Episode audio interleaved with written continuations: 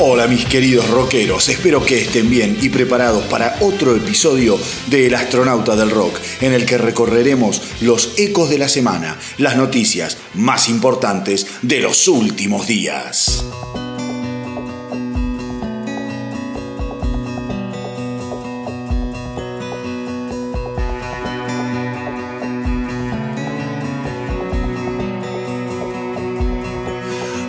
the sun sets down behind me, another day comes crashing in. There's a whispering wind that's blowing, there's a storm that's closing in.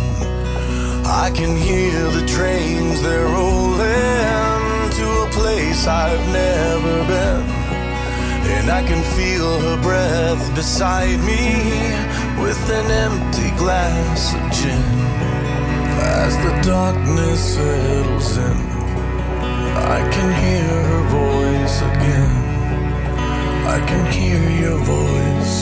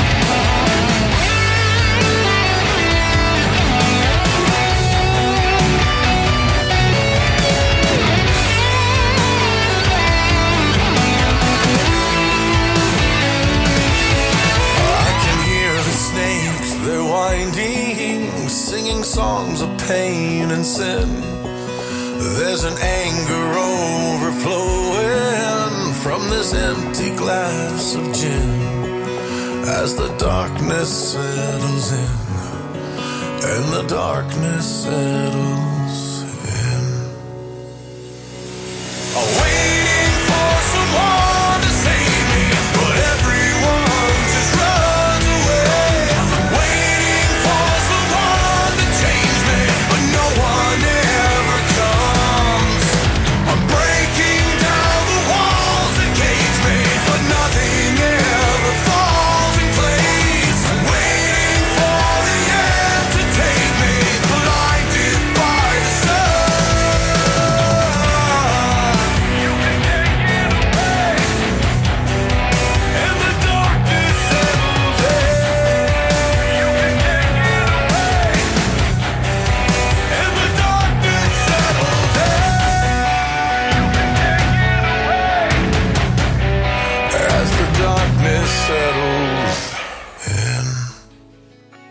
Y hoy arrancamos con Darkness Settles In, un tema extraído de la edición más importante y esperada de esta semana. Me refiero al álbum F8, el octavo disco de los Five Finger Dead Punch. Y acá me gustaría detenerme y hablar un poquito de este disco.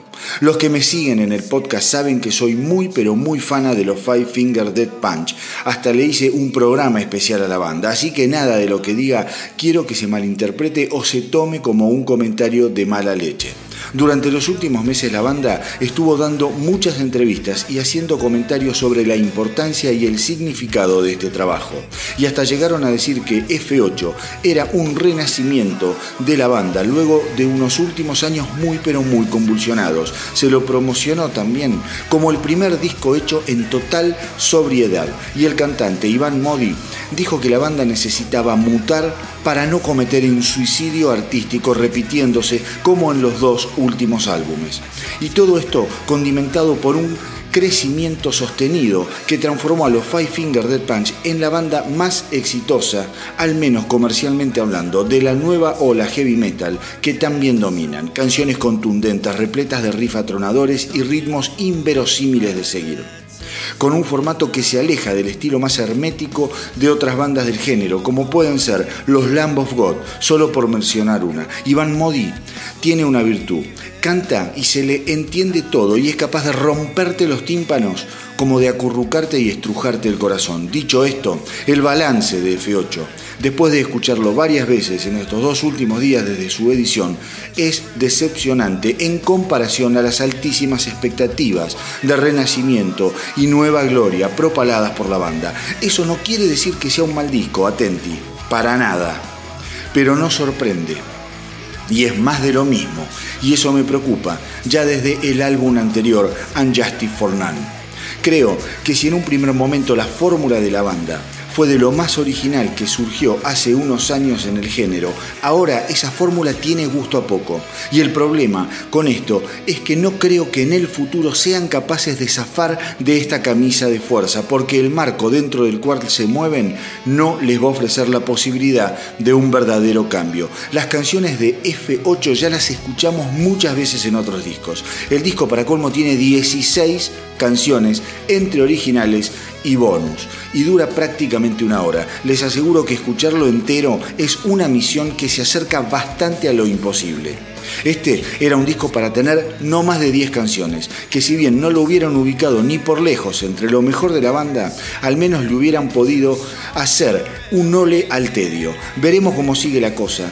Para una banda que de querer realmente reinventarse va a necesitar una cuota gigante de osadía y originalidad que en este intento brilla por su ausencia. Y justamente los compañeros de ruta en la gira europea de los Five Finger Dead Punch, me refiero a Megadeth, anunciaron que ya tienen pensado entrar en los estudios de grabación para cocinar su nuevo disco, el número 16 de su carrera pero primero se van a tomar un pequeño descanso luego de la gira que acaban de terminar y entonces sí, se meterán en los estudios de grabación para trabajar en algunas de las nuevas canciones antes de internarse otra vez en la ruta, pero esta vez acompañando a los Lamb of God, Trivium y In Flames. La gira constará de 55 shows y se dividirá en dos partes. La primera vuelta se extenderá desde junio hasta agosto y la segunda durante octubre y noviembre. Y así Dave Mustaine cerrará un increíble año de actividad luego de pasar el 2019 combatiendo al puto cáncer y recuperando las fuerzas. La verdad es que estas noticias son las que me ponen muy pero muy contento y me encanta compartirlas porque sé que los que amamos al rock Además nos preocupamos por el bienestar de nuestros ídolos y el año pasado el Colorado la tuvo súper complicada. Ahora vamos con Megadeth y Forget to remember.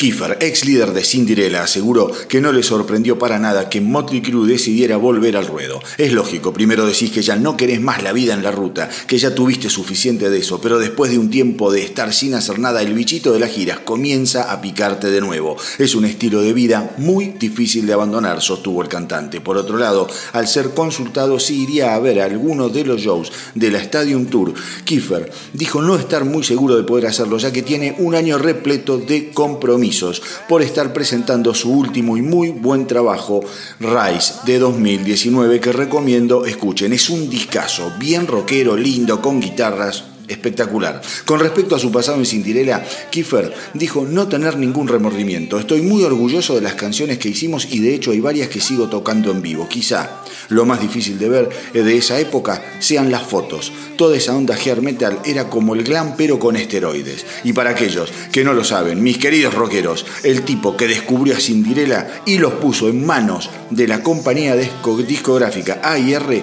fue nada más ni nada menos que John Bon Jovi, luego de verlos tocar en un bar de Filadelfia. Así que ahora vamos a recordar a Cinderella con este tema que me encanta, The Last Mile.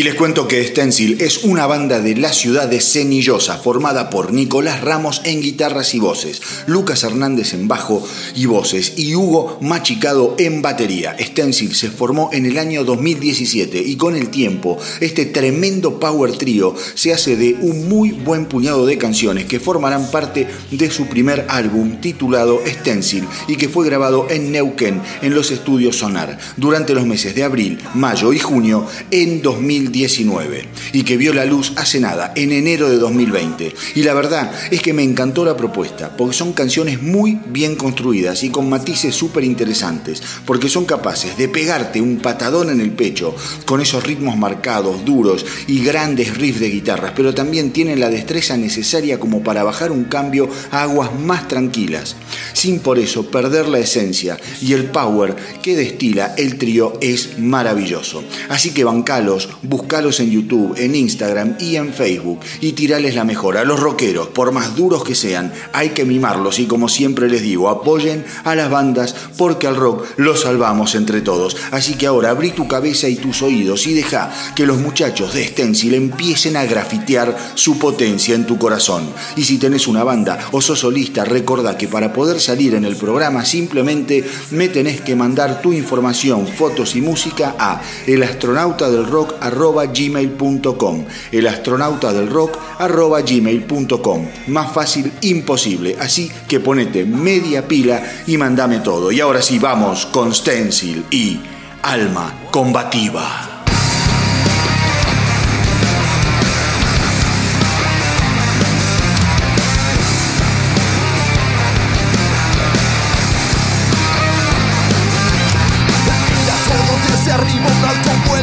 de ida, siempre escapando de todo. Es mucho más que un busca vida, va buscando una salida. Corre, corre sin saliva, el cuerpo va volando como un alma combatida.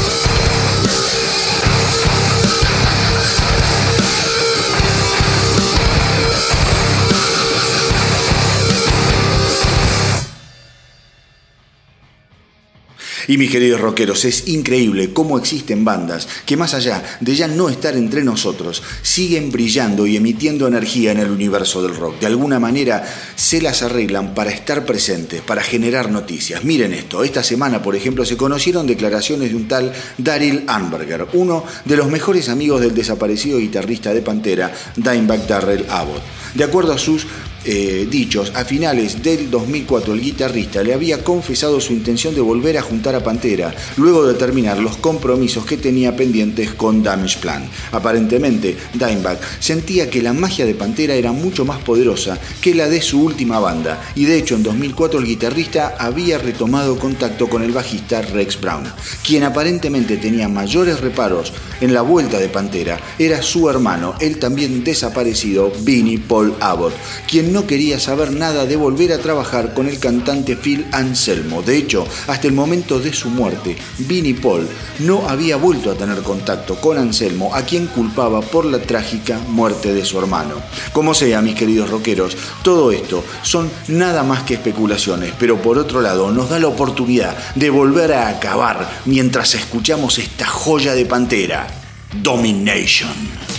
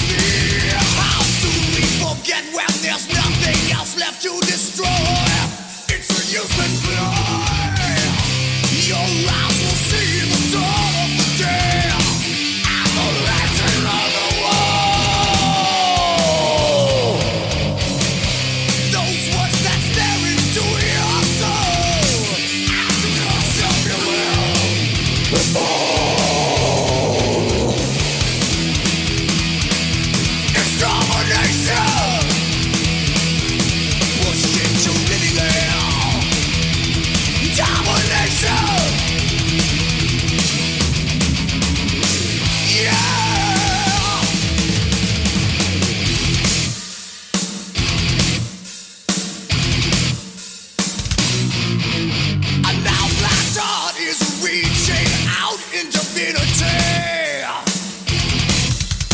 Bodies suspended by chains over razors and nails. It's a penalty. Each razor a vice and each nail must demise of your life. Grim construction grows. Life played a trick, sealed you in brick by brick till you're round.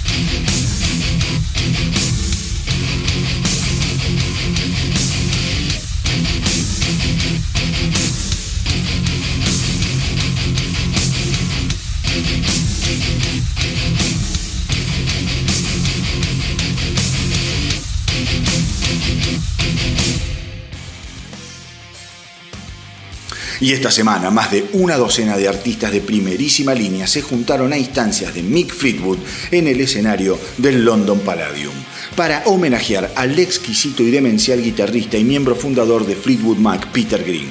Algunos de los que estuvieron ahí fueron Pete Townshend, Billy Gibbons, Steven Tyler, David Gilmour, Bill Wyman, Kirk Hammett, Christian McVie y Noel Gallagher. Una locura de artistas. Quizá para muchos de los más jóvenes que estén escuchando, el nombre de Peter Green no signifique nada, como quizá tampoco signifique nada Fleetwood Mac. Por eso me gustaría hacer un poquito de historia que siempre viene bien. En Inglaterra de mediados de los 60, el blues estaba estallando y uno de los más grandes actos blueseros estaba en manos de la banda de John Mayer, los Blue Breakers. Hablar de John Mayer era directamente hablar de una institución del blues en aquella época. Y en los Blue Breakers tocaban Peter Green, Mick Fleetwood y John McVie. Como sea, en 1967 Peter Green y Mick Fleetwood abandonan a Mayall y fundan Fleetwood Mac, a donde más tarde llegaría también John McVie. De la mano de Peter Green, Fleetwood Mac se convirtió en una sensación dentro del ambiente bluesero británico. Y en sus tres años en la banda, Green se las arregla para marcar a fuego aquel periodo componiendo maravillas como Black Magic Woman, muy popularizada hasta el hartazgo, diría yo, por Santana. The Green Manalishi, tema que se convertiría en un clásico que aún hoy Judas Priest sigue tocando en vivo, y Oh Well uno de los temas más grandiosos de la historia del rock. Peter Green terminaría abandonando Fleetwood Mac en 1970 y pasaría el resto de su vida como un ermitaño enloquecido por el LSD, haciendo apariciones esporádicas y grabando algunos discos bastante olvidables. Pero sin duda, su maravilloso talento influyó a incontables generaciones de futuros guitarristas y es por eso que hoy, desde acá, nos vamos a entregar a la perfección de la que para mí es su más grande composición. Vamos con Fleetwood Mac y Oh Well.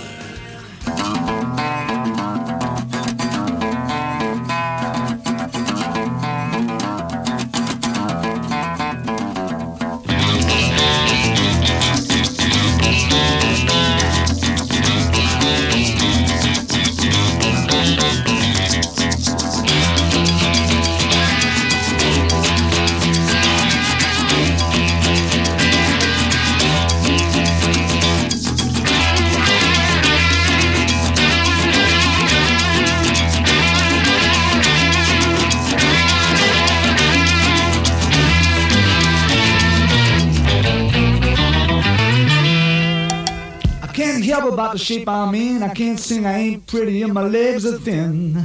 But don't ask me what I think of you. I might not give the answers that you want me to.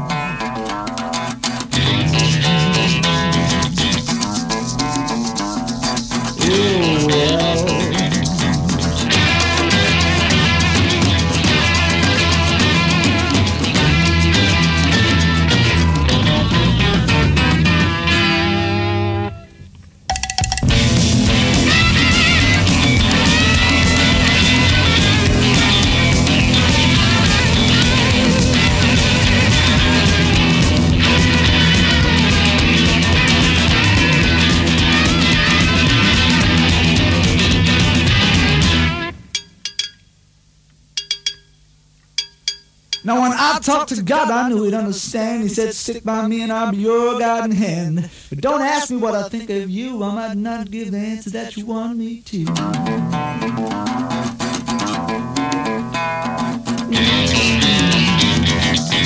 Yeah.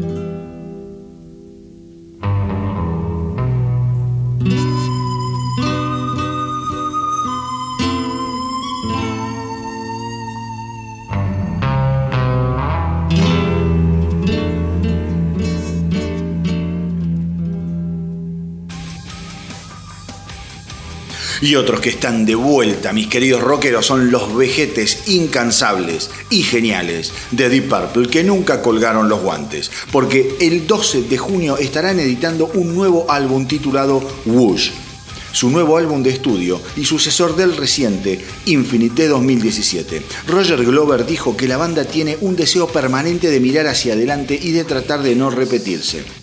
Obviamente, somos los mismos músicos y el sonido puede ser el mismo, pero en lo que se refiere a la composición siempre tratamos de escribir canciones diferentes. Eso implica un peligro, pero el desafío siempre vale la pena, dijo Glover. Deep Purple estará promocionando Whoosh en el mes de octubre junto a los legendarios rockeros de Blue Oyster Cult que han vuelto a hacer noticia en los últimos meses y que están grabando un nuevo disco. Si les parece, vamos con Deep Purple y un tema de su más reciente álbum Infinite, One Night in Vegas. Podcast.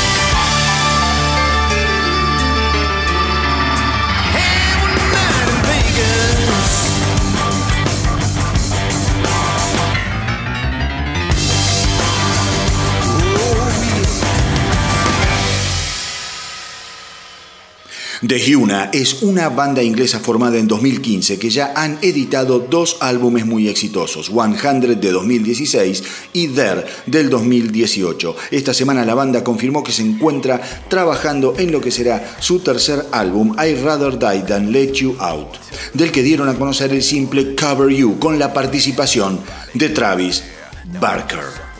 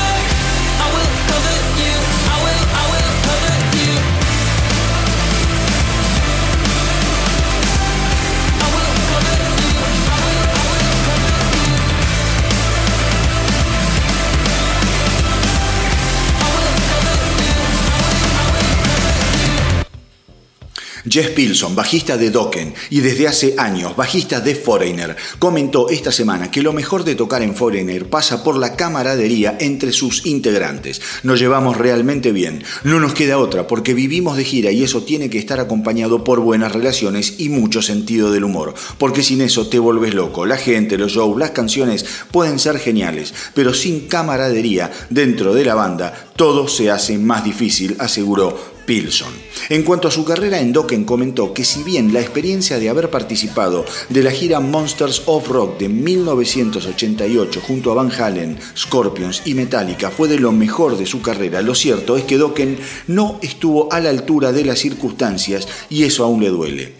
Habernos despedido de la gente de esa forma todavía me molesta. Un par de años antes de esa gira realmente estábamos a pleno, pero en 1988 ya todo comenzaba a desmoronarse, comentó.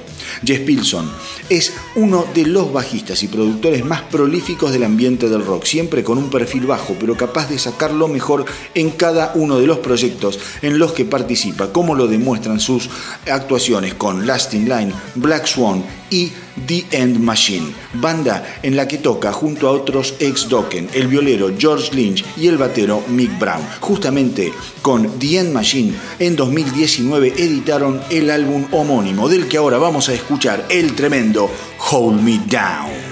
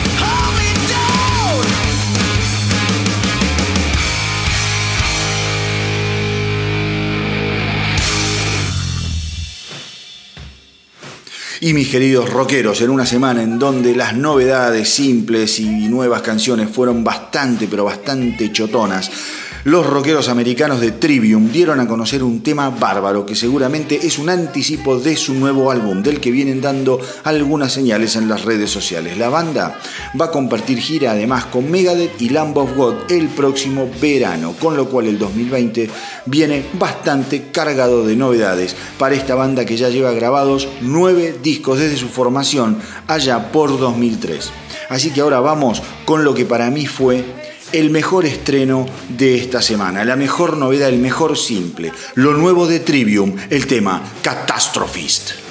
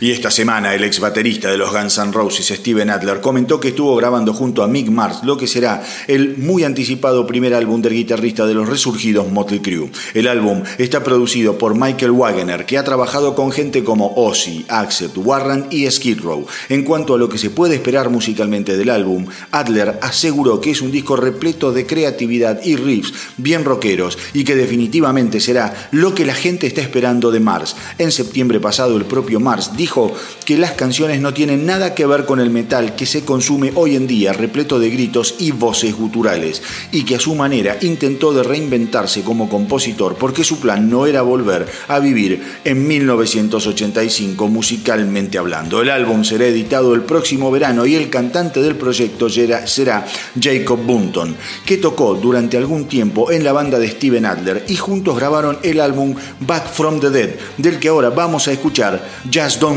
en el que además toca el genial Slash.